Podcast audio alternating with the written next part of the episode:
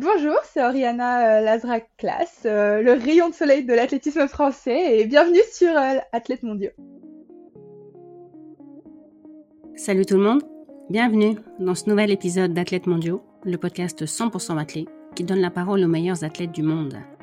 Cette semaine, j'ai le plaisir d'accueillir Oriana Lazrak Class, spécialiste de l'heptathlon, 12e des mondiaux de Budapest cet été. Si vous avez suivi Oriana lors de ces mondiaux, vous le savez. Oriana aime son sport et sa joie de vivre est communicative. C'était donc une évidence pour moi de l'inviter à participer au podcast. Avant de lancer l'épisode, petit rappel, n'oubliez pas de vous abonner. J'ai plein d'athlètes formidables à vous faire découvrir et croyez-moi, vous ne voulez pas manquer les prochains épisodes. Allez, place à ma conversation avec Oriana. Bonne écoute. Salut Oriana, bienvenue sur le podcast. Bonjour. Tu m'as dit que tu écoutais le podcast. Déjà, merci beaucoup. Oui, il est super intéressant. Est-ce que tu as des épisodes euh, préférés ou des épisodes qui t'ont marqué? Euh, Pas vraiment, mais j'adore écouter les histoires de chacun et chacun, comme chacun voit euh, l'athlétisme et sa pratique. Donc, je suis vraiment très heureuse de pouvoir justement avoir un support comme ça pour pouvoir pas vraiment interagir, mais écouter les histoires des athlètes qui font la même chose que moi. En tout cas, bienvenue. Il y a quelque temps, j'ai demandé aux auditeurs s'ils avaient des athlètes qui voulaient que j'invite, et je peux dire que ton nom a été cité plusieurs fois. Donc je sais que je vais faire des heureux avec l'épisode d'aujourd'hui. Rassure-toi, je vais pas te poser la question que tu détestes qu'on te pose. Yes Je vais pas te demander quelle est ton épreuve préférée dans l'heptathlon. C'est bien Au moins une qui a retenu. Est-ce qu'il y a d'autres questions que je dois pas poser pour éviter de faire une gaffe? Non, ça ira. Après, tout va bien.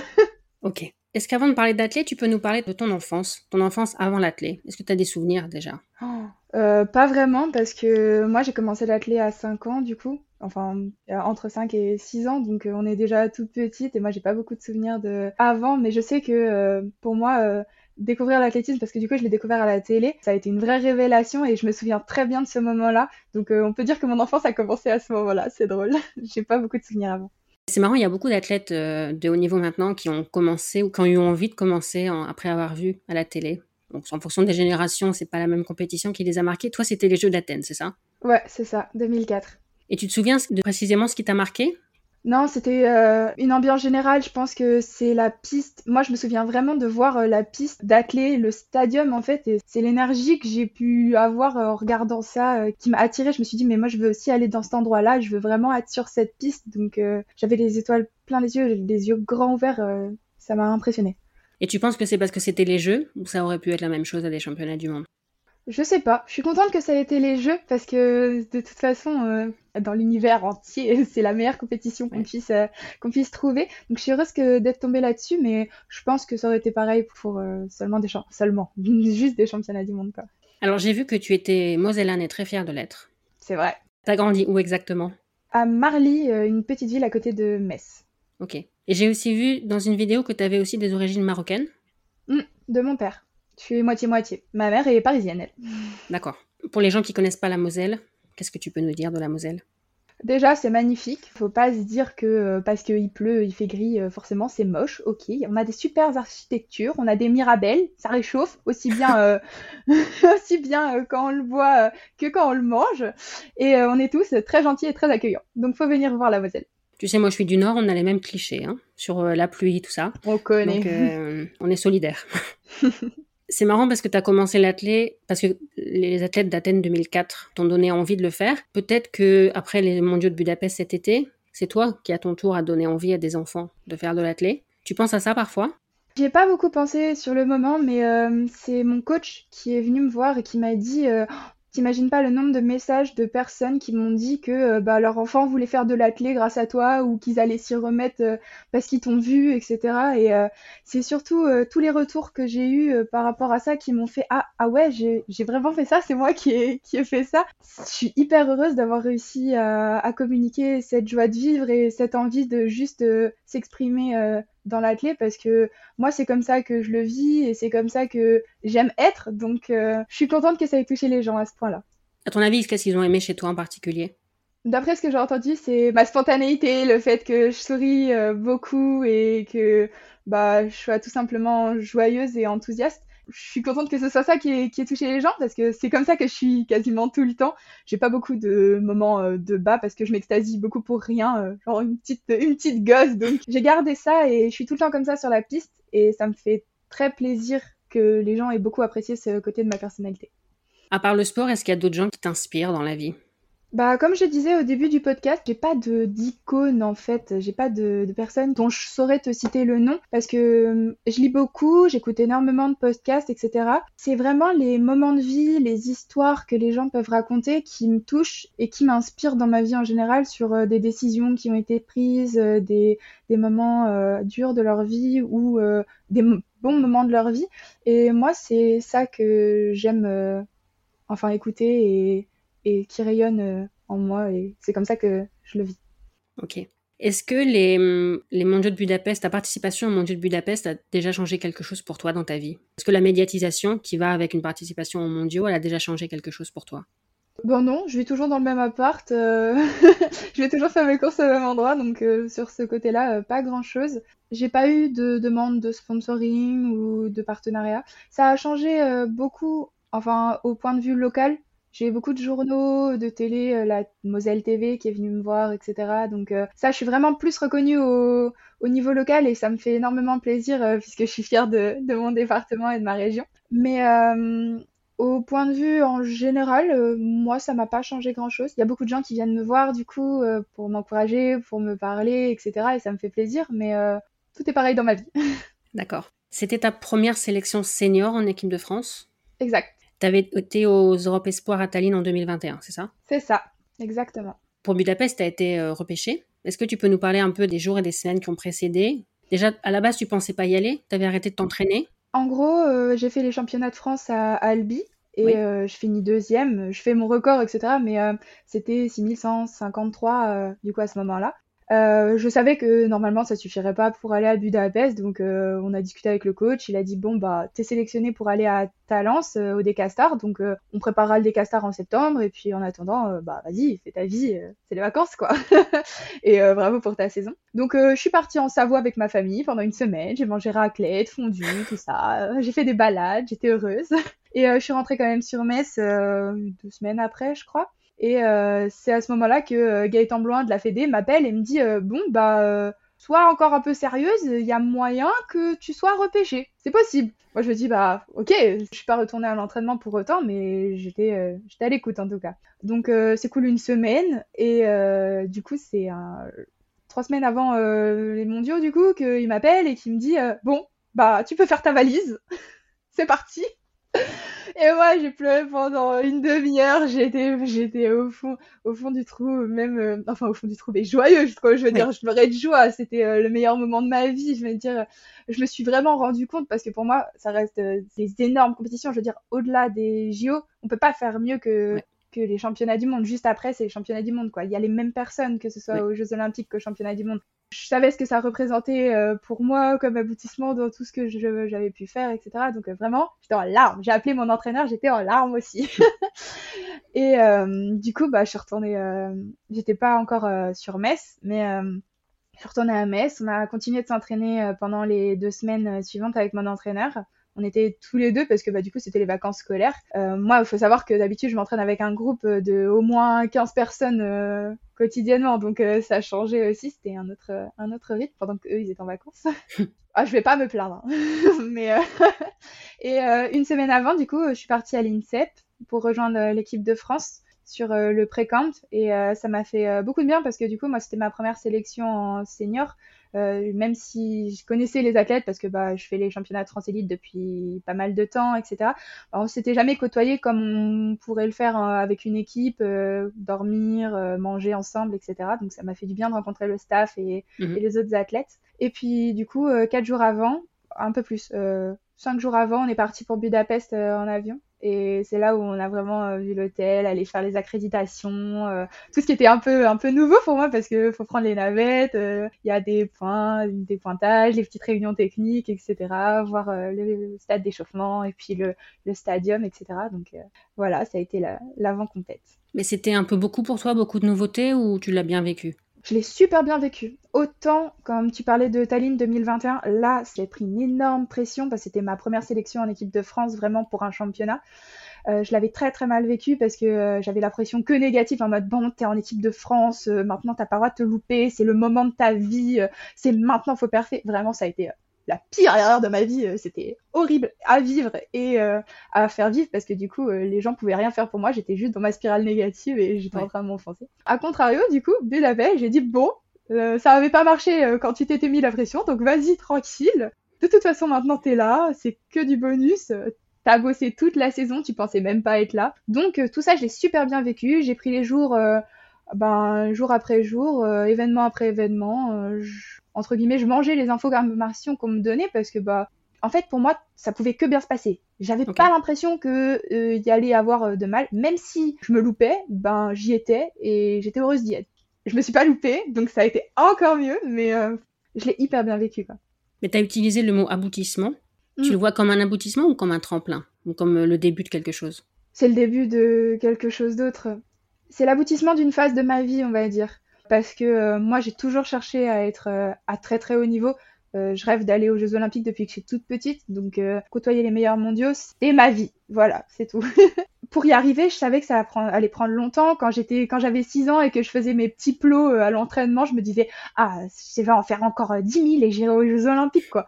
Donc c'est vraiment l'aboutissement de cette phase-là de la recherche d'atteindre ce cercle très fermé des 24 meilleurs euh, septathlètes pour dire ah oui ça y est maintenant euh, je peux prétendre à toutes les compétitions à ce niveau-là parce que si je l'ai fait une fois c'est que je serais capable de le refaire et j'ai le potentiel de le faire et c'est ça qui était important à ce moment-là et c'est pour ça que je parle d'aboutissement. Ok. Et tu as été repêché parce que d'autres se sont désistés, c'est ça? Mm-hmm. Exactement. Mais il y en a combien qui se sont désistés? Faut savoir que moi j'étais 38e mondial, enfin au ranking à ce moment-là. Donc euh, bah, ça veut dire que toutes celles entre 24 et 38 se sont désistées. Plus d'ailleurs parce que ben, je sais que Esther et, Léonie, les deux autres heptathlètes qui étaient avec moi, elles y sont allées aussi. Donc euh, ouais, il y a eu beaucoup beaucoup de monde qui nous ont, ça nous a permis d'y aller quoi. C'était quoi ton objectif en arrivant là-bas alors? Prendre de l'expérience? Non. J'étais là-bas pour faire euh, le meilleur de ce que je pouvais à ce moment-là. L'expérience, ça vient après, je pense. À ce moment-là, faut pas dire euh, ah bah je viens voir, euh, allez, bah, et si je regardais le sautoir de hauteur, on verra. non, aller sur la piste en se disant je vais prendre de l'expérience, c'est vraiment pas une bonne mentalité à avoir. En tout cas, je trouve ça permet pas de performer. Non, vraiment, j'y suis allée pour donner le meilleur de moi-même, exprimer tout ce que j'avais fait cette saison-là, en sachant qu'en plus, bah, j'étais en, en, super forme parce que j'avais progressé techniquement, physiquement cette saison-là. Donc, moi, j'y suis allée pour tout exploser. ça a marché, pas bien marché, ça dépend des épreuves, mais j'ai tout donné en tout cas. Il y avait beaucoup de public sur les sessions du matin, c'était pas plein, mais sur les sessions de l'après-midi, toujours. Et euh, par exemple, euh, le soir de mon 200 mètres euh, où je bats mon record, il y avait la finale du 100 mètres aussi, genre juste après. C'était mais noir de monde. Vraiment, c'était une cocotte minute de d'émotion et de vibration. C'était impressionnant. Bah, on m'a vu super émotive au lancer de poids et c'est sans doute là où j'ai le plus pris la pression dans ma compétition parce que euh, quand entre la séance du matin et quand tu reviens sur le stade, parce que nous on reste, enfin moi j'ai choisi de rester sur le stade, mais on est en salle des choses de repos, etc. Donc on, on sent pas l'atmosphère, on voit pas les gens qui rentrent, etc. Donc quand je suis revenue euh, pour le poids, c'est là où genre j'ai vu euh, les tribunes pleines, où j'ai vu, où j'ai senti l'ambiance et tout, et ça a mis une un espèce de gros de gros amas d'énergie. C'était bien ou pas bien, ça dépend comment tu le prends, mais il faut savoir se détacher de ça pour pouvoir faire ce que ce qu'on sait faire quand même dans le plateau parce que ça reste un, le poids ça reste quelque chose de très court donc euh, si t'es pas là au moment qu'il faut ben tu passes à côté et ça va super vite et euh, j'ai bien mis deux lancers à me remettre dedans et j'ai réussi à, à m'exprimer sur le troisième donc c'est pour ça que j'étais très très contente enfin très très émotive d'avoir réussi à, passer le cap en fait d'avoir euh, surmonté l'émotion et comme m'avait donné le public, que, que je m'étais mise aussi à moi-même. Et c'est vraiment la grosse différence entre euh, le matin, l'après-midi, le public, etc. Ouais. Et vous êtes souvent un peu seul dans les stades. Euh, quand il n'y a plus que les combinés, malheureusement, les non-connaisseurs s'en vont. Les connaisseurs restent. Les connaisseurs savent que. Toujours. Mais je pense que le décathlon, ils les voient, enfin, ils le ressentent plus que nous, parce que nous, on est souvent bien, bien timés par rapport aux, autres, aux autres épreuves. Il y a aussi beaucoup de gens qui, quand ils t'ont vu à Budapest, ont remarqué ton maquillage. c'est toi qui le fais? Oui, toujours. C'est pas des pochoirs ou. Il y en a beaucoup qui m'ont posé la question. Non, c'est pas des pochoirs, c'est moi qui dessine. Dans mes hobbies, mes passe-temps, euh, je dessine énormément. Pendant le confinement, avant je me maquillais pas du tout, et au confinement je me suis dit bon bah tu vas bien essayer de te faire un trait d'eyeliner, au moins il y a personne pour voir les rater. Et à partir de, du confinement, bah j'ai commencé à me maquiller quasiment tous les jours, et bah de mieux en mieux, surtout que bah je suis une très artistique, j'ai une fibre très artistique, donc ben c'est un peu tout et n'importe quoi. Il y en a, il y en a pas mal, et les ailes bleu blanc rouge c'est ma spécialité pour mes sélections en équipe de France. Tu devais te lever plus tôt pour le faire? Non, je fais ça en 10 minutes. Euh, vraiment, euh, allez, 15 quand je veux que ce soit vraiment parfait. Mais euh, je prends pas énormément de temps à le faire. C'est l'habitude. Ok. Mais c'est une façon pour toi d'attirer l'attention ou d'exprimer ta créativité. Qu'est-ce que ça t'apporte? Un bon sentiment de bien-être. J'aime beaucoup me voir comme ça, savoir que je suis que je suis comme ça, ça me représente bien. Donc voler sur la piste, ça me va quoi. C'est toi qui fais le, le, maquillage de tes copains de club aux interclubs? Ouais, c'est moi qui ai dessiné les premiers dragons, etc. Et je suis très fière de ça. quand on a quelqu'un comme, toi dans l'équipe, ça serait dommage de ne pas utiliser euh, ton talent. Donc, tu as fini 12e à Budapest. J'ai vu que tu avais dit qu'après la première journée, tu t'étais un peu euh, surprise à rêver d'un top 8. C'est vrai. Tu peux nous parler un peu des différentes émotions? Ben, la première journée, je l'ai vraiment prise euh, comme elle venait, euh, surtout qu'elle a, elle a hyper bien fini avec mon record au 200, donc euh, j'étais surexcitée. Le soir, je crois que j'ai dormi 4 heures entre les deux jours, tellement j'arrivais pas à dormir, j'étais dans mon lit, je bou... j'étais chaude bouillante, genre j'arrivais, j'étais encore pleine d'énergie, vraiment. normalement, le cerveau, il s'apaise, enfin, tu te sens plus apaisé quand tu te mets dans ton lit pour dormir, etc. Moi, c'était pas du tout ça. franchement, j'aurais pu sauter au plafond encore euh, à 2h30 du matin et je me suis dit, bon, il faut vraiment que tu arrives à faire quelque chose là. Le, lendemain, euh, tu dois retourner sur la piste, quoi. Bah, ça a été un peu euh, le bémol. J'espère réussir à mieux dormir les prochaines fois, mais bon. T'étais dans la chambre avec. Esther. Ok, donc vous faisiez la, même preuve. Ouais, ouais, ouais. Ils nous mettent ensemble, surtout les combinards. Léonie était toute seule parce que ben, on a des horaires décalés, on rentre pas tout le temps ensemble, donc voilà. Et euh, ouais, après la première journée, du coup, j'étais euh, neuvième, je crois. Et euh, vraiment, le top 8 était à pas grand chose. Surtout qu'en longueur, j'avais un très bon record. même si ma saison, elle s'était pas forcément très bien passée en, en longueur, bah, je me suis dit, tout peut se passer en fait. Comme aujourd'hui, en fait, bah, les filles, elles sont là. je suis bien dans le paquet et tout. Donc, j'ai ma chance à jouer, quoi. Je pense pas que c'est ma nuit de sommeil qui ait vraiment impacté ma longueur du lendemain. C'est juste que, ben, au vu de la saison que j'avais fait en longueur, euh, j'étais toujours aux alentours de 6 mètres. J'ai fait 6 mètres 11 euh, au championnat de France élite. Mais à part ça, j'avais pas réussi à, m'exprimer euh, sur toute la vitesse que j'avais réussi à accumuler et, la force que j'avais réussi à développer cette saison-là. J'ai pas réussi à le retranscrire techniquement, donc au final, la longueur, elle s'est passée comme toutes les longueurs de, de ma saison, de tous mes heptas, quoi. Même si, du coup, c'est là où je perds euh, ma place de finaliste euh, de 8 je pense. Parce que euh, avec un petit 6-20 ou un petit 6-25, j'aurais pu m'accrocher pour, pour avoir ma huitième place sur les épreuves suivantes. Surtout que ben, je fais un jave très respectable, à même pas un mètre de mon record. Et après, bah, le 800, ça reste le 800. Hein. On donne tout. J'ai vraiment cru jusqu'au bout quand même. T'as fait combien en longueur juste? J'ai fait 6-0-1. Ok. Pendant les épreuves ou entre les épreuves, il y a beaucoup d'échanges entre les filles? Vous parlez beaucoup? Avec euh, les, françaises, euh, un petit peu. Sinon, avec, euh, avec les autres, oui, on discute quand on est à côté ou quand on se voit, etc. Est-ce que ça va et tout. Entre le matin et l'après-midi, on est beaucoup à rester. Je crois qu'il y en a quelques-unes qui retournent à leur hôtel. On a le choix, en fait. Moi, j'ai décidé de rester parce que j'avais pas envie de me sortir de ma compétition en reprenant le bus et en faisant des allers-retours. Les filles, elles sont reparties le premier jour et sont restées le deuxième jour. Mais du coup, on a beaucoup de temps neutre. Ça fait des temps d'échange et ça, c'est cool on a toujours une bonne ambiance.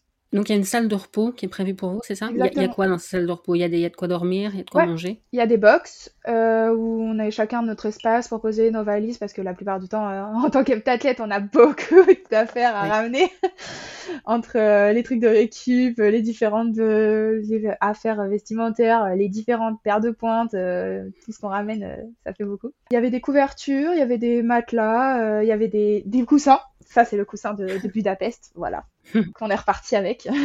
je peux dire que le premier jour, il y avait plein de coussins, le dernier jour, il n'y en avait plus. J'imagine. Et euh, il y a de quoi manger, des tables et de quoi nous échauffer et nous entraîner. Il y a au moins 60 euh, mètres de tartan. Et vous étiez seul ou vous pouviez avoir quelqu'un pour vous accompagner, un coach, un kiné ou... Il y avait les coachs, euh, les kinés ont l'accréditation aussi pour venir, euh, les médecins aussi, et euh, en coach on avait le référent de la Fédé, Gaëtan Blanc, mm. et nos coachs perso qui venaient aussi. Ok. Donc on est bien entouré et ça fait plaisir de pas être seul seul non plus. Qu'est-ce que tu as ressenti au moment du tour d'honneur à la fin? C'était énormément d'émotions. J'ai pleuré avec Léonie et Esther. vraiment, c'est bah, du coup, c'est l'après-midi, donc euh, les tribunes sont pleines. Tout le monde applaudit, on salue, euh, on se serre dans les bras. Euh, vraiment, c'est tout le stress de la compétition qui s'évacue et se dire bah ouais, on, a fini, on était là, on l'a vécu. c'est tout le fait de, du partage en fait entre les heptathlètes qui sont là à faire le tour d'honneur avec nous, les médaillés avec Katharina et, les, les, filles. Et, euh, aussi euh, le public qui nous félicite. Ils comprennent vraiment euh, l'effort que ça a pu être et vraiment ils savent que c'est bien et que du coup le fait qu'ils partagent ça avec nous, qu'ils nous applaudissent, c'est vraiment incroyable comme moment. T'avais l'impression que c'était un public de connaisseurs à Budapest? Ouais, quand même parce que euh, ils savaient clapper, ils répondaient toujours présents euh, quand on avait besoin d'eux euh, et ils hurlaient au bon moment. Je suis très amie du coup maintenant avec Rita Nemes qui elle est hongroise. Je l'avais rencontrée à Montpellier en tout début de saison. Elle avait fait son premier hepta avec moi. Bah elle, elle était chez elle et elle m'a, on a beaucoup discuté et elle m'a dit que pour elle ça avait été mais le moment de sa vie quoi. C'est presque, j'allais dire presque triste c'est le moment de sa vie. Et après, quand tu vis un truc pareil, tu te mm. dis, bon, bah, les émotions ne seront plus jamais les mêmes. Même pour moi, qui n'étais pas du coup euh, dans mon pays, je l'ai vécu comme euh, un moment hors du temps. Quand je suis revenue, j'ai eu beaucoup de mal à me dire que ça s'était passé et que c'était pas un rêve ou ça avait vraiment euh, une temporalité différente. C'est des moments hors du commun, tu pourras pas revivre ça tous les deux jours ou quoi. Donc il faut profiter un max de ces moments-là au moment où tu les vis parce que quand tu retournes à l'entraînement, quand tu retournes dans, ta, dans ton petit appart de 50, 20 mètres carrés ou 50 mètres carrés, on s'en fout, euh, c'est des émotions qu'il faut garder euh, au fond de soi pour euh, se dire bah ouais, maintenant tu taffes pour ça et tu as envie d'y retourner, donc c'est ça que tu veux revivre. C'est ces moments-là, tu vis pour ces moments-là en fait. Et on te souhaite évidemment d'avoir beaucoup d'autres sélections. Bon, si tu vas au Jeu de Paris, évidemment que Paris, ça sera spécial. Mais c'est vrai que les premiers mondiaux, ça restera. Un souvenir inoubliable. Mm. Les premiers, ça a un goût de nouveauté, ça a un goût d'excitation, ça a un goût d'adrénaline. Quand moi j'ai vécu mes premiers championnats de France, par exemple, euh, j'étais super excitée, super angoissée, euh, j'avais trop envie d'y aller. Euh, et en plus, il y a le, fait d'être hyper jeune quand, tu fais tes, premiers championnats de France. Et bah là maintenant que je l'ai fait tous les ans, été, hiver, que c'est même plus vraiment une surprise en fait de me qualifier pour les championnats de France. Faut aller chercher autre chose. Maintenant, j'y vais pour la performance, etc. Mais faut se rendre compte qu'il y a des gens qui, ben, eux, euh, c'est leur l'accomplissement de leur vie, au final, d'aller au championnat de France. J'aime bien me remémorer ce genre de choses. Et bah, là, récemment, j'ai fait euh, une course de 7 km euh, sur, sur route parce que c'était mes vacances et que bah, j'avais envie de faire autre chose. vraiment dans un coin paumé en Marne. Et en fait, de se retrouver au milieu de, de gens que c'est pas ta spécialité, que eux ils en font souvent, etc. Euh, je me suis retrouvée dans le paquet, j'ai fait quoi, 12e, euh, 8e, je sais plus, un truc comme ça. Ça te rend humble sur le fait de, bah en fait, euh, il y a toujours des nouveautés partout, les gens y travaillent, il y a des, il y aura des niveaux différents, des personnes différentes, des mentalités différentes, mais si on est là, c'est qu'on aime bien le faire et que faut y aller à fond, quoi. Peu importe ce que tu fais et peu importe où tu es, quoi. Est-ce que dans ton heptat, tu as une journée plus forte que l'autre? Avant, non. Et maintenant, euh, peut-être la première journée, parce que bah, maintenant il y a les courses et j'ai beaucoup progressé euh, en vitesse sur les haies et bah, surtout aux 200 mètres. Donc euh, ça m'a permis d'engranger énormément de points. Maintenant, c'est vraiment un super point fort les courses, alors qu'avant, bah, je me retrouvais dans le, tas, on va dire, voire un, peu, moins. C'est les lancers souvent qui faisaient la différence avec les autres filles. alors que maintenant, je cours plus vite et c'est vraiment un, un bonheur. Quoi. Et j'ai vu que tu disais que d'un hepta à l'autre, tu préférais certaines épreuves ou d'autres, que ça, changeait en fonction de l'hepta Ouais, carrément. C'est très circonstancié en fait. Euh, en fonction de, de l'état d'esprit, etc., euh, ça peut euh, changer tout au tout l'appréciation que tu as sur une épreuve. Je sais que la hauteur, c'est un peu un moment compliqué. Enfin, pas compliqué en soi, parce que ben, c'est toujours les mêmes barres, etc. Surtout en hepta, on a toujours les mêmes montées de barres. Mais euh, en fonction de comment tu approches l'épreuve, euh, ça change énormément euh, déjà la performance du coup. et aussi comment tu as ressenti l'épreuve et comment tu t'en souviendras après. Il y a des fois où j'ai détesté la hauteur et il y a des fois où vraiment ça a été un plaisir immense de sauter avec des sensations de folie.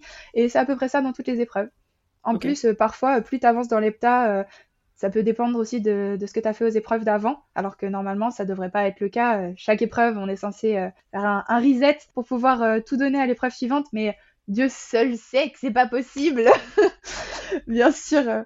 Mais on essaye de faire ça au mieux et, je pense que les meilleurs dans leur domaine, et je pense que Kevin, Kevin Meyer l'a bien compris, c'est ceux qui arrivent vraiment à aller sur une épreuve comme si bah, c'était l'unique épreuve de leur journée. Ouais. Tu fais combien d'heptas par saison en général? J'ai pas vraiment de limite. Là, cette année, j'en ai fait 5, du coup, cet été. Parce que, ben, il y avait un petit hepta euh, de rentrée, on va dire, euh, dans un coin perdu euh, de la Moselle.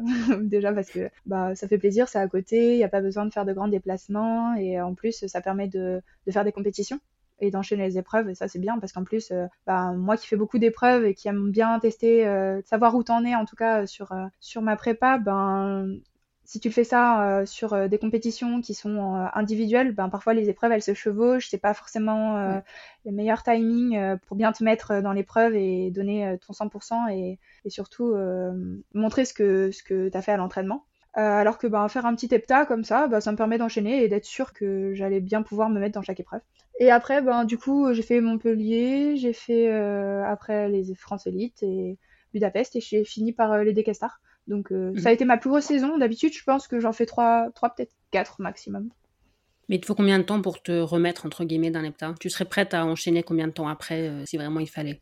Peut-être deux semaines, trois semaines. En vrai, euh, je pense que ça peut aller super vite. Moi, j'ai la chance en plus d'avoir une très bonne entraînabilité je récupère très très vite, très très bien, euh, et redemander des efforts euh, assez forts à mon corps euh, plus tard, c'est pas, pas, pas trop grave, tant que j'ai encore de la réserve dans la tête. Parce que s'il y a bien un truc que j'ai appris sur cette saison, c'est que après avoir fait Budapest, du coup, pour le ranking de 2024, je me suis dit, bah, faire talent, c'est une très bonne idée, etc. Surtout que bah, je sais que cette année, je suis forte, etc. Mais en fait, mentalement, j'étais, j'étais quitte. je pouvais pas, j'avais plus rien à donner. Donc euh, j'ai fait tout l'hepta parce que pour moi euh, c'est important de quand tu commences un hepta, c'est pas parce que tu fais des contre-perfs que forcément euh, tu dois t'arrêter. donc j'ai fini j'ai fini l'hepta de Talence mais j'y avais plus rien, tout a été à l'envers quoi. Mon cerveau était plus capable de dire bah mets un pied devant l'autre à mon corps tellement j'avais plus d'énergie pour me dire l'objectif c'est ça. J'avais plus j'avais plus rien à donner donc au moins je connaîtrais les limites de mon corps pour les prochaines saisons et de ma tête. C'était le contre-coup de Budapest, tu penses? Ouais, je pense. Entre justement euh, Budapest et, et, Talence, il y avait à peu près un mois, un mois et demi. Ça a été des hauts, des bas, des baisses de motivation, euh, dur de, bien se concentrer à l'entraînement. Et pourtant, bah, la forme était là. Quand j'étais à l'entraînement avec le coach, le coach me disait mais ouais, ça va, t'es forte, euh, ce que tu fais c'est bien en plus. En fait, il n'y avait pas de contre-indication à, faire le décastar. C'est juste que ben pour aller en une compétition, tu peux pas y aller à moitié en fait, sinon bah, ça donne la moitié de la performance, comme, comme ce que j'ai pu faire quoi. Ton coach c'est Julien Chauffard, c'est ça? Exactement, combinard. C'est ça, ancien décathlonien. Est-ce que ça aide d'avoir un ancien décathlonien comme coach? Oui, je pense. Euh, lui, il a eu un bon, un beau chemin de vie aussi parce que du coup, il a fait pas mal de sélections en équipe de France aussi et il a été très bon. Là, je crois encore qu'il est encore dans les 20 meilleurs tout temps du DK, donc ça reste quelque chose.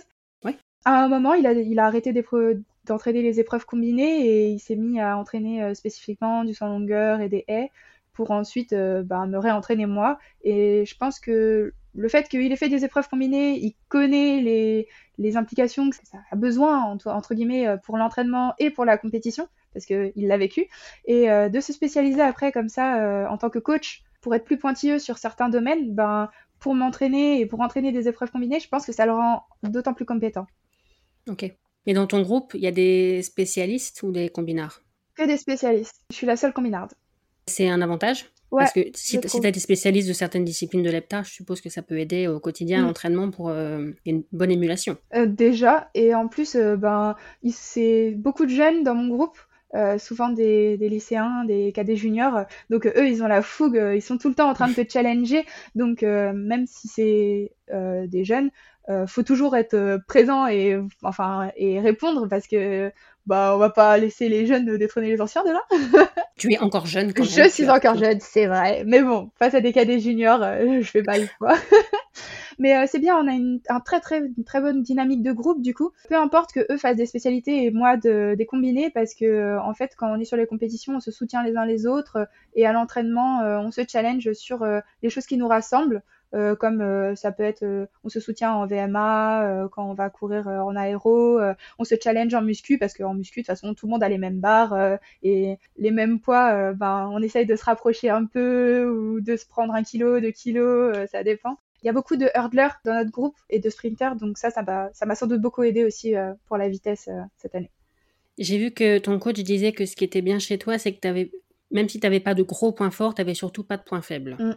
Tu es d'accord avec lui? Est-ce que ça a évolué avec le temps? Non, ça a toujours été comme ça euh, depuis que je suis toute petite. Euh, et j'ai toujours été bonne partout. J'ai fait du triathlon euh, jusqu'au minime. J'ai fait les points d'or parce que justement j'étais bonne partout. En plus, quand on est minime, on a le choix de faire les triathlons soit spéciaux, soit normaux. Normaux avec une course, un saut, un lancer. Et les spéciaux avec une course, deux lancers ou deux sauts. Et moi, bah, je faisais le normal parce que bah, j'étais bonne partout. Et quand j'ai dû me spécialiser euh, en cadette, euh, bah, ça me paraissait complètement normal de faire des épreuves combinées parce que je me voyais pas arrêter de faire l'un ou l'autre. Euh, vraiment, j'étais très bonne en lancer, je sautais bien, j'avais du jump, je courais et j'avais de l'endurance, donc autant profiter de toutes les qualités, même si du coup j'étais pas excellente dans un truc. C'est peut-être pour ça qu'on m'a pas repéré tout de suite aussi, mais, euh, j'ai pu développer toutes les qualités en même temps et continuer à travailler sur ça. Et c'est ce qui fait que maintenant, euh, je pense, euh, ça me fait de moi une bonne heptathlète en tout cas. Mais est-ce que tu penses que dans tes qualités, il y a aussi la capacité à apprendre rapidement une technique ou un mouvement? Ça, Parce que quand on a plusieurs épreuves, on n'a pas autant de temps que les spécialistes. C'est sûr, on est obligé d'apprendre rapidement et surtout, au-delà d'apprendre rapidement, parce que c'est bien beau de le, savoir le faire une fois, c'est surtout de l'assimiler rapidement et de pouvoir le retranscrire. On n'a pas le temps de l'ancrer complètement euh, les choses. Ça, l'ancrer, c'est vraiment ce que font les spécialistes. Ils répètent, ils répètent le même mouvement, etc. pour être sûr de pouvoir euh, en compétition le faire. Nous, on n'a pas ce temps-là, donc euh, au-delà de l'apprentissage, parce que je pense que les épreuves co, on est tous très rapides en apprentissage, ce qui peut différencier un bon heptathlète euh, ou une bonne heptathlète euh, ou un décathlonien, c'est le fait d'ancrer rapidement la technique. Vraiment, je pense. Ok. Et est-ce que, comme beaucoup d'autres combinards, tu penses que c'est aussi lié à ta personnalité, que tu t'intéresses à beaucoup de choses dans la vie, que tu t'ennuies si tu fais toujours la même chose? Oui. Que j'ai remarqué ça avec les combinards que j'ai déjà interviewés. Oui, je pense que ça, c'est un trait commun de, de tout le monde. On a tout ça. Euh, moi, encore plus, euh, franchement, euh, j'ai toujours été en papillonnage, on va dire. J'aime tout faire, tout voir, tout comprendre, tout écouter et dans tous les aspects de ma vie. Donc ça peut être à la fois très chiant et une très bonne qualité aussi. on voit bien le revers de la médaille. Parce que du coup, euh, de tout vouloir faire tout le temps, bah, c'est dur de, se canaliser. Euh, et ça, je pense que ça a été le plus gros apprentissage sur moi-même, surtout cette année, parce que au-delà de l'athlé, j'aime beaucoup faire d'autres sports comme euh, l'escalade, le volet surtout. Et le volet, c'est à cause de ça que je me suis fait opérer de la cheville. Ah. En 2022, j'ai fait une saison blanche à cause de ça. Donc c'est à ce moment-là où vraiment euh, j'ai eu une grosse remise en question. C'est à ce moment-là aussi que j'ai décidé d'aller voir un, psychologue du sport pour euh, justement euh, mieux comprendre et mieux me recentrer et être clair sur mes objectifs. C'est bien beau de vouloir tout faire et tout voir et tout pratiquer en même temps, mais on peut pas être à très haut niveau si on fait tout en même temps. Il faut savoir ce qu'on veut et où on va surtout. Et c'est à ce moment-là où j'ai vraiment choisi de me focus sur quelque chose sur mon objectif, ce que je voulais vraiment faire dans, la vie et ça a payé euh, cette année. Donc euh, je suis très heureuse d'avoir euh, réussi à faire ça et surtout d'avoir suivi le chemin, ce chemin-là et je le conseille à tout le monde. Donc tu fais plus de voler maintenant? Non, j'ai pas le droit de toucher une balle de voler jusqu'à 2024. ok. J'ai vu que tu avais battu pas mal de records cette année. Tes records à l'EPTA, au Penta, en salle, sur 200, 800, 100 et poids. Qu'est-ce que tu retiens de ta saison, au-delà de la participation aux mondiaux? L'évolution que j'ai eue dans ma mentalité, comme je l'ai eu tout à l'heure. Euh, vraiment, euh, il y a eu un gros déclic cette année euh, sur le fait que ben, je travaillais beaucoup, je savais ce pourquoi j'allais à l'entraînement, et en compétition, ben, en fait, c'était du 100% moi, quoi. J'avais pas besoin de me cacher ou pas besoin de faire semblant ou quoi. J'avais travaillé, je savais ce que je vais aller. Quand je vais en compète, maintenant, c'est du 100% moi. Il n'y a pas à moitié ou des pensées qui me disent en bah non, tu vas pas faire ça ou tu vas pas dire ça ou il y a aucune barrière. Quand je suis sur la piste, je suis moi-même et pour le meilleur ou pour le pire, on verra bien ce que ça donne à la fin, on peut pas savoir. Cette mentalité-là, je l'avais beaucoup quand j'étais jeune. Je suis passée par différents entraîneurs, différentes structures, etc. Donc je l'avais je l'avais perdu et je suis contente d'avoir réussi à retrouver cette flamme d'innocence ou de, de joie sur la piste pour exprimer ce que j'ai travaillé et ma personnalité. Donc ça, c'est vraiment l'aboutissement de ma saison. Parmi les différentes structures par lesquelles tu es passée, il y a Montpellier. Oui, en effet. Et finalement, tu es mieux dans ta région? Mmh, Ouais, ça a été euh, un moment obscur de, de, ma, de ma vie, on va dire. Ok. C'est des choses sur lesquelles je, je reviens pas trop parce que ben il y a eu des désaccords, euh, des, des choses sur lesquelles euh, ben, on s'est pas on s'est pas compris. Il y a eu des, des choses qui ont été dites, qui ont été faites pas dans le sens des athlètes, alors que c'est censé être justement des structures de performance où tu es écouté, compris, euh, qui te permettent d'atteindre le haut niveau, et ça n'a pas été le cas pour moi, en tout cas. Donc euh, je suis contente d'être retournée dans ma région avec euh, un entraîneur avec lequel j'ai beaucoup de feeling et, avec qui ça se passe aussi bien, sur lequel je suis bien entourée par un staff médical et écoutée par le département et mon club. Donc en fait, j'avais pas besoin d'autre chose, c'est tout. Ton club, c'est quoi? C'est l'athlétisme Metz Métropole. On salue les personnes qui. Bien sûr. depuis toujours, euh, j'y suis depuis 19 ans. J'ai commencé la clé euh, avec eux et même quand je suis partie à Montpellier, du coup, euh, je suis restée dans mon club parce que bah, j'ai une grosse appartenance à Metz et je suis très heureuse de représenter, de représenter mon club en fait. 2023, c'est aussi ta première année à plus de 6000 points? Ouais, psychologiquement, c'est aussi un, déclic. Tu te sens encore plus vrai athlète maintenant que tu as fait 6000 points Ouais, entre guillemets, ça légitime euh, un peu le statut. Une fois que tu as fait 6000 points, ça y est, tu, tu dis que tu es, dans la cour des grands. Une fois que tu as fait 6000 points, c'est bon, quoi. Mais euh, ça fait beaucoup de premières fois, ouais, c'est vrai, euh, cette saison. Et la première fois que je l'ai passé, en plus, c'était à Montpellier. j'ai C'était explosé de joie. En plus, je bats mon record sur le 800 euh, de presque 5 secondes pour réussir à aller chercher euh, ces 6000 points. Donc euh, ça a été beaucoup de joie. Déjà pour cette congratulation des 6000 et en plus pour mon record à 800. Je l'ai beaucoup partagé ce jour-là. Après les mondiaux sur Instagram, tu as écrit, je te cite, Ma plus grande fierté, c'est d'avoir su m'exprimer au plus haut niveau. Avoir le talent, c'est bien, mais pouvoir jouer quand on veut et où on veut, ça, c'est du travail. Mm. Est-ce que tu peux développer un peu? Bah, l'athlé, ça reste un sport. Donc, euh, j'ai lu, j'ai écouté les podcasts euh, dernièrement et ça revient beaucoup. Euh, ça doit rester un jeu en fait. Peu importe justement les enjeux, peu importe que ce soit des championnats du monde ou des compètes départementales, ça doit rester de la confrontation, de la compétition, du fair play, de l'amusement. Si tu vas la tête dans le guidon en mode oh mon dieu, et si j'y arrive pas ou en fait, euh, entre guillemets, on s'en fiche, quoi. Genre, euh, vas-y, cours, tu verras bien après. Euh, tu t'entraînes tous les jours. En plus, la clé, ça demande énormément d'investissement. Donc, t'as pas à te cacher, t'as pas à, genre, te mettre une pression de plus. Après, se détacher du regard des autres, c'est toujours quelque chose d'hyper compliqué dans ta vie en général. Alors, dans la clé, c'est sûr que c'est encore, encore plus dur, je pense, parce qu'on vit à travers les perfs. Le chrono, il ment pas. le, le maître, c'est ça que t'as fait, et puis c'est tout, quoi faut pas avoir de, de regrets en fait. Faut dire euh, ben là, euh, bah, j'ai fait ça à l'entraînement et puis si je l'ai pas fait, bah je l'ai pas fait. Donc on verra euh, le jour là avec ce que ce que j'ai fait là ces derniers temps et et vas-y, let's go quoi. Si tu fais 5 mètres, tu fais 5 mètres. Si tu fais 4 mètres, tu fais 4 mètres. Si tu fais 6 mètres 50, tu fais 6 mètres 50. on s'en fout quoi. Vas-y, prends du kiff, prends des sensations, amuse-toi avec tes potes, va rigoler, fais de la clé quoi. Genre c'est ça qui est bien. Il faut être soi-même et partager des moments comme ça, quoi. C'est ça que je voulais dire.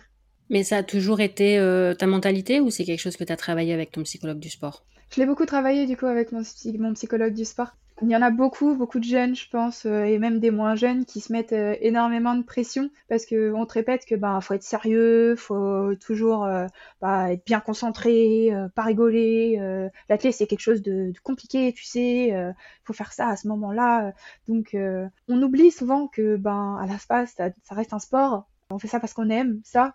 Et du coup, bah, au vu de tout ce que j'avais traversé, surtout que moi, je, savais où je voulais aller, euh, j'étais très, très dure envers moi-même euh, sur euh, le niveau que je voulais atteindre. Et du coup, bah, quand j'y étais pas, j'étais une vraie merde, quoi, pour moi. Donc, ça aide pas au niveau psychologique, et etc. J'étais plus contente d'aller sur la piste parce que j'avais trop peur du résultat, en fait, que j'allais sortir.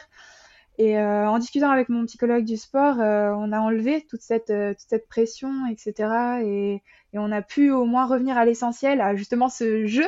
et ça m'a fait un, un, bien fou, quoi. Genre d'être libéré comme ça, c'est les moments où tu es le plus relâché, où tu peux le plus t'exprimer.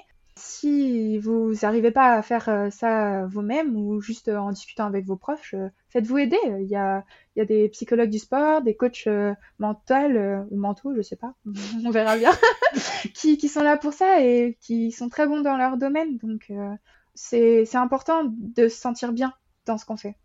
Mais la démarche est venue de qui? C'est quelqu'un qui t'a conseillé de toi. Donc tu n'avais pas d'a priori? Si, beaucoup. Parce que ça fait longtemps que j'aurais pu faire cette démarche et que j'y suis pas allée. Enfin, je l'ai toujours repoussé en mode mais non, mais ça va aller, la prochaine saison, tu vas y arriver, euh, t'inquiète pas Je voyais encore le décalage qu'il y avait entre ce que je pouvais produire à l'entraînement quand j'étais justement relâchée avec mon groupe d'entraînement et quand j'allais en compétition. Et euh, je me suis dit bah non en fait, euh, tu fais pas tout ça pour rien en fait, va te faire aider demande euh, autour de toi, est-ce que vous avez des psychologues, est-ce que vous avez des coachs mentaux, etc. Faut discuter avec les gens en fait, les gens sont ouverts sur le sujet en plus euh, maintenant, donc euh, c'est comme ça qu'on m'a conseillé celui que j'ai actuellement et je suis très heureuse de, ça quoi. On t'a tout de suite trouvé la bonne personne? Ouais, et ça marche super bien. Parfois il faut essayer une personne, deux personnes. Ouais, bah c'est comme avec ton coach ou avec l'entourage en général. Euh, et vraiment, il n'y a aucune honte à changer, à dire bah non, euh, ça correspond pas à ce que ça résonne pas avec euh, ce que j'ai en moi ou ce que je voudrais. Donc il n'y a pas de honte à vouloir changer, que ce soit d'entraîneur, de kiné, de médecin, de psychologue. Faut tester en fait. Le monde il est hyper grand sur 7 millions milliards de personnes. C'est bon, tu vas pouvoir trouver quelqu'un qui te correspond quoi. Faut essayer. Le plus dur c'est de tenter. Est-ce que ton psychologue et ton coach échangent ou c'est des choses complètement indépendantes? Ils se connaissent. Euh, je suis pas sûre qu'ils échangent parce que c'est une relation différente. Il y a des choses sur lesquelles euh, bah, je peux pas être d'accord avec mon coach et les choses euh, que je dis à mon psy qui lui ne le dira pas à mon coach. C'est tout ça, c'est euh, bah, le secret médical entre guillemets. Donc bah, même s'ils sont en contact, je crois pas qu'ils différencent sur ce qu'on se dit ou comment ça se passe entre entre nous en tout cas. Alors qu'avec mon staff médical, du coup, mon kiné et mon médecin, eux, par contre, ils échangent euh, tout le temps et ils sont très au courant les uns, les uns des autres parce que ça touche à la performance et à, la prépa physique. Donc euh, ça, c'est leur domaine et il vaut mieux justement que les informations circulent très bien et très vite. Ouais. Est-ce que tu peux nous donner des exemples concrets de choses que vous avez travaillé ensemble? Euh, Avec mon psychologue du sport Oui. Concrètement, moi, quand j'arrivais en compétition, la seule chose que je voyais, c'était, le résultat. Aujourd'hui, euh, bah, je veux faire 6 mètres en longueur. La longueur, ça a été un très très compliqué euh, pour moi cette saison parce que justement, comme je le disais, en 2021, j'ai battu mon record, j'ai fait 6 mètres 38 pour aller euh, aux Europes Espoir. Et depuis, bah, atteindre les 6 mètres, c'est compliqué et j'arrive pas, pas vraiment à me mettre dedans. Donc, pour moi, à chaque fois que j'allais sur le sautoir, j'avais fait des bons entraînements de longueur et tout. je me suis dit, bah, aujourd'hui, c'est les 6 mètres, quoi.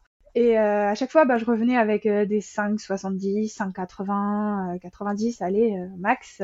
Et bah, ça me dépitait. Et à chaque fois, je me retrouvais devant le mur. Et à chaque fois, ça me mettait encore plus de pression parce que bah, la fois d'avant, j'avais pas réussi. Du coup, je traînais comme énormément de casseroles. Et on en a beaucoup discuté avec, du coup, mon préparateur, enfin, mon psychologue du sport. Et il m'a dit, mais en fait pourquoi est-ce que tu repenses à ce qui a été fait avant? C'est fait de toute façon. Qu'est-ce que tu veux que changer à ce, que, ce qui a été fait? C'est écrit, c'est acté, ça y est, tu l'as fait. Une fois, deux fois, cinq fois, euh, ça changera pas, quoi. C'est comme ça. Plus tu y repenses, plus du coup euh, tu te mets une pression sur le résultat et du coup euh, ben forcément la fois d'après à quoi tu vas penser? Ben aux échecs alors que les 6 mètres ben je peux les faire comme je peux très bien ne pas les faire. Et euh, accepter le fait que bah je vais pas les faire, c'était juste ça qui me manquait. Pour moi, euh, ne pas les faire, c'était plus une possibilité en fait. Je devais faire que 6 mètres. Si je faisais pas 6 mètres, c'était de la merde. Donc j'étais plus satisfaite de ce que je faisais. Avec lui, on a réussi à remettre euh, petit à petit du coup les choses en ordre pour se dire bon, bah là c'est une nouvelle compétition. Tu vas donner ton 100% de ce moment-là. Ça se trouve, ce sera 6 mètres. Ça se trouve, ce sera pas 6 mètres. Et en fait, 6 mètres, ça reste une possibilité, si tout est mis bout à bout correctement euh, dans l'ordre. Donc, euh, sur une pyramide de possibilités, les 6 mètres, ils sont en haut, et tout ce qu'il y a en dessous, bah, ça peut être 5 euh, mètres, 4 mètres, 3 mètres. et tout ça, faut les accepter aussi. Je veux dire, ça reste des résultats. si tu vas pas pour jouer, si tu vas pour un résultat que tu connais déjà, bah autant pas y aller, quoi. Je veux dire, c'est toutes ces réflexions-là qu'on a eu beaucoup tous les deux, que ce soit bah, du coup pour la longueur ou même pour les 6000 parce que une fois que je l'avais fait une fois, ben c'est acté. Tu l'as fait une fois, t'es contente, mais euh, va falloir le refaire. Et là, tu peux te mettre une pression énorme parce qu'en plus, nous, comme on a cette épreuve, toutes les épreuves valent des points, donc tu peux très bien te prendre la pression à un moment ou à un autre et te dire oh, mon Dieu, si je rate là, maintenant je fais plus les 6000 quoi.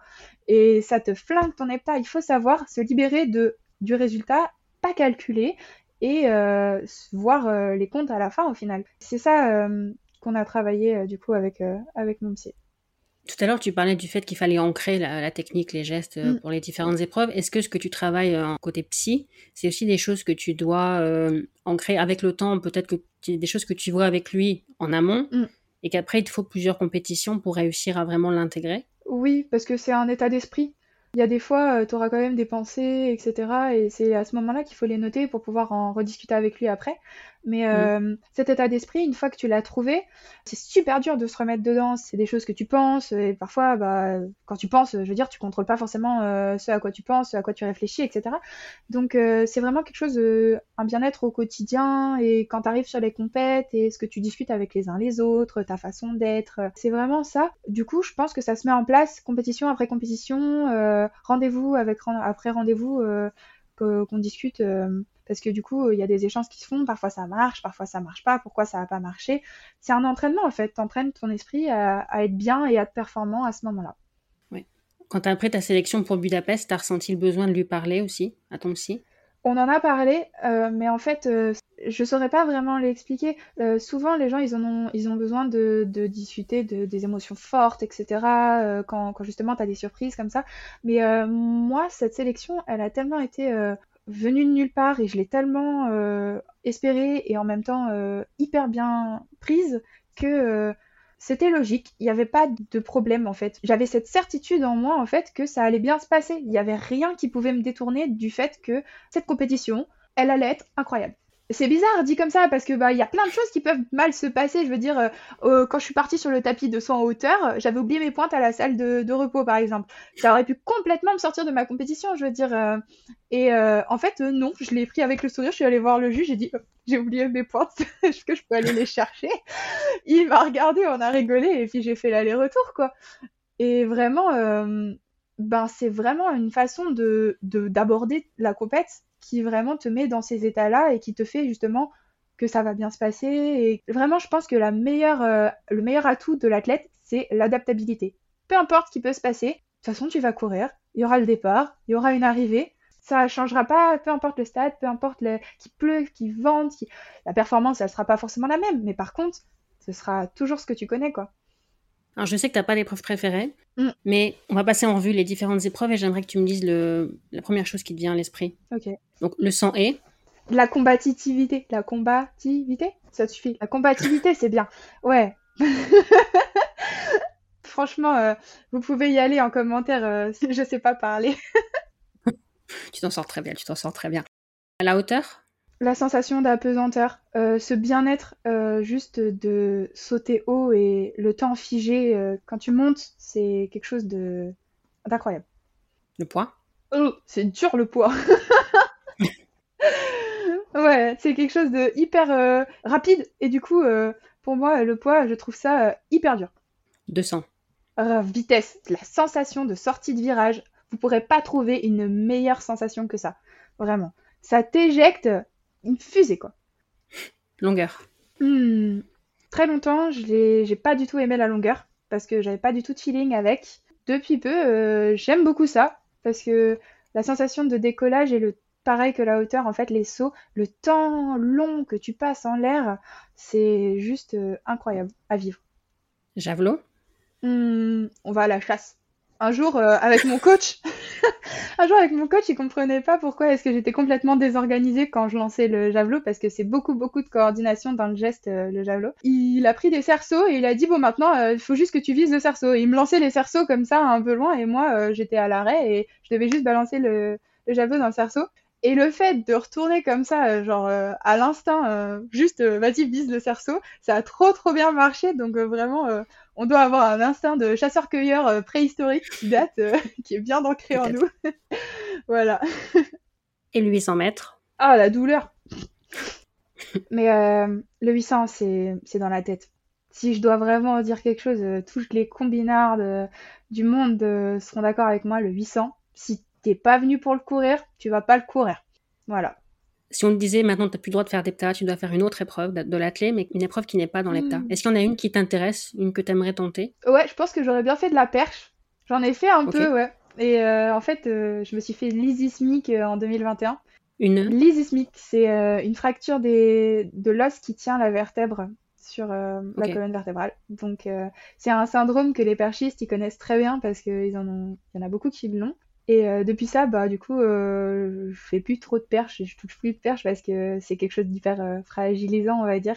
Donc, euh, mais sinon, j'aurais adoré, je pense, faire de la perche justement pour euh, tout ce que je parlais, les temps d'envol, etc. Je me dis, euh, eux, ils vont à 5 mètres de haut, les femmes, et les gars, 6 mètres. Tu dois voler, quoi. Ça doit être incroyable. Ouais.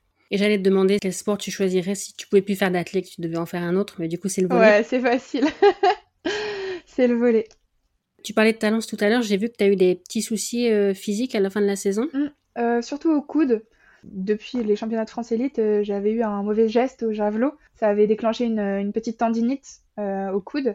Et euh, bah, je l'avais traîné à Budapest et aussi du coup au Decastar. Mais là, du coup, j'ai eu un mois de repos, donc on va refaire des examens avec mon staff médical, mais ça devrait aller pour cette saison. Puis toute la renfo, etc., ça compensera aussi.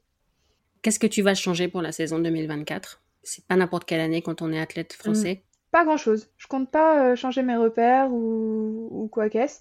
Je, serai plus aidée, donc euh, ça facilitera euh, tous les aspects extérieurs de, de, mon entraînement, je pense.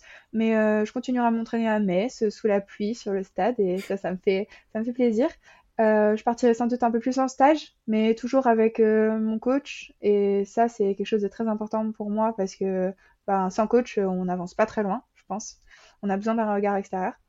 Euh, j'irai sans doute voir les amis belges parce que la Belgique et le Luxembourg qui sont juste à côté de, euh, la Moselle et faire euh, du transfrontalier, c'est super important de profiter des compétences des uns des autres. Mais sinon, dans mon entraînement en général, je prendrai tout ce qu'il y a à prendre. Quoi. je laisserai aucune miette de côté, je ferai tout à 200%, mais correctement. Ça me fait plaisir de t'entendre dire les, amis belges. Moi, étant du Nord, c'est aussi euh, les amis belges. Mais j'oublie que c'est les vôtres aussi, c'est pas que les nôtres. Vous êtes eh aussi oui, on partage. ouais. Et en Belgique, en épreuve combinée, euh, ça va quoi. J'ai vu que pendant la saison en salle, tu n'allais pas faire de combiné? Non, en effet. Ça a été un choix qu'on a fait avec, euh, avec mon entraîneur parce qu'il y a beaucoup de choses à, à ancrer justement. Euh, au niveau des spécialités. Donc euh, je vais profiter euh, de tout ce moment hivernal pour justement pouvoir répéter sur des choses qui n'étaient pas assez ancrées l'année dernière pour pouvoir augmenter le potentiel de mon heptathlon cet été. Et tu as certaines disciplines en tête plus que d'autres? Toutes les disciplines techniques en général. hauteur, longueur, poids, javelot. C'est vraiment. Javelot en salle Non, peut-être pas, mais il y a les lancers longs. du coup, on pourra. on pourra. Je pourrais aller au lancer long. Surtout que maintenant, ils ont mis le, en France le poids et le javelot, du coup, euh, sont ensemble au lancer long. Ils font plus de poids euh, en salle. Donc, euh, je pourrais faire les deux sur le même week-end en espérant être qualifié au championnat de France là-dessus, en spécialité. D'accord. Et tu continues tes études de diététique? Pas cette année, du coup. J'ai demandé justement au, recteur, au rectorat de, de l'Alsace-Moselle de suspendre, de garder mes notes, mes acquis pour que je puisse reprendre en 2025 parce que euh, justement, euh, c'était surtout des stages qui me manquaient. Et euh, ben, je préfère me concentrer exclusivement sur des stages sportifs pour pouvoir atteindre l'objectif des Jeux Olympiques plutôt que de mettre de la charge mentale et organisationnelle sur mon BTS diététique. Ok. Donc en parlant des Jeux, comment tu vis le fait qu'il n'y ait que 24 places à l'EPTA? C'est dur, mais en même temps, je ne sais pas trop. moi, j'ai toujours à peu près vécu ça. Euh, même euh, quand je suis allée à Tallinn, c'était 24 aussi. Donc euh, pour moi, c'est devenu une norme. Après, je pense qu'on pourrait être plus. Vraiment, faire une soirée de plus à chaque fois, ce serait pas le bout du monde, quoi. Passer à 32, ce serait vraiment mieux parce que ça pourrait justement ouvrir le sas de l'atteinte au très très haut niveau et du coup, il y a, qu'il y ait plus de challengers, qu'il y ait plus d'aide, qu'il y ait plus de, visibilité aussi, parce que plus on est nombreux à y être, euh, plus ça se multiplie et plus ça peut donner envie, etc. Donc, euh, je pense que ce serait mieux qu'on soit plus parce que on travaille aussi dur que les autres et c'est pas c'est pas normal qu'on soit aussi restreint à pouvoir atteindre ce très haut niveau, alors que beaucoup en ont le potentiel. Oui, et puis il y a d'autres épreuves où ils sont beaucoup plus nombreux. Bien sûr, et pourtant tu te fais dégager en série et c'est comme ça. Hein. oui. J'ai vu que tu faisais de la photo aussi. Oui, exclusivement de la photo de sport, quasiment. Euh, parfois des portraits, etc. Euh, pour les gens que j'aime, mais euh, surtout la photo de sport parce que du coup j'ai commencé sur mon année blanche l'année 2022. je voulais vraiment continuer à avoir ce lien avec la piste et pouvoir continuer à voir mes coéquipiers du club et, du, groupe d'entraînement. Du coup, j'ai pris l'appareil photo et je me suis formée pour prendre des, des, belles photos et justement chercher ce moment parfait où tu vois le geste technique bien abouti, la beauté du geste dans un instant précis. Et euh, bah, ma fibre artistique a directement euh, adhéré au truc et j'en ai fait beaucoup à ce moment-là. Bon là, je regrette un peu avec la reprise des compétitions. Euh, c'est moi qui suis sur les photos du coup. je peux plus en faire autant qu'avant, mais quand j'ai un petit moment, je ressors l'appareil photo. Ouais. T'as d'autres talents cachés? Bah du coup, la vidéo, ça va avec. Tout ce qui est réel, petit montage de, de vidéos, etc. J'aime beaucoup faire ça. Et je fais de la musique, du piano et du violon. Et sinon, je dessine. Ah oui, donc vraiment artiste complète. Ouais, ouais. Dans la famille, on est très artistes. Ma sœur, euh, qui a trois ans moins que moi, et a une licence en grande école d'art de Paris. Et euh, ma mère et ma mère et ma sœur étaient clarinettistes. Donc, euh, on a tous été une, une, assez grosse éveil musical depuis notre enfance. La journée idéale pour toi, c'est quoi?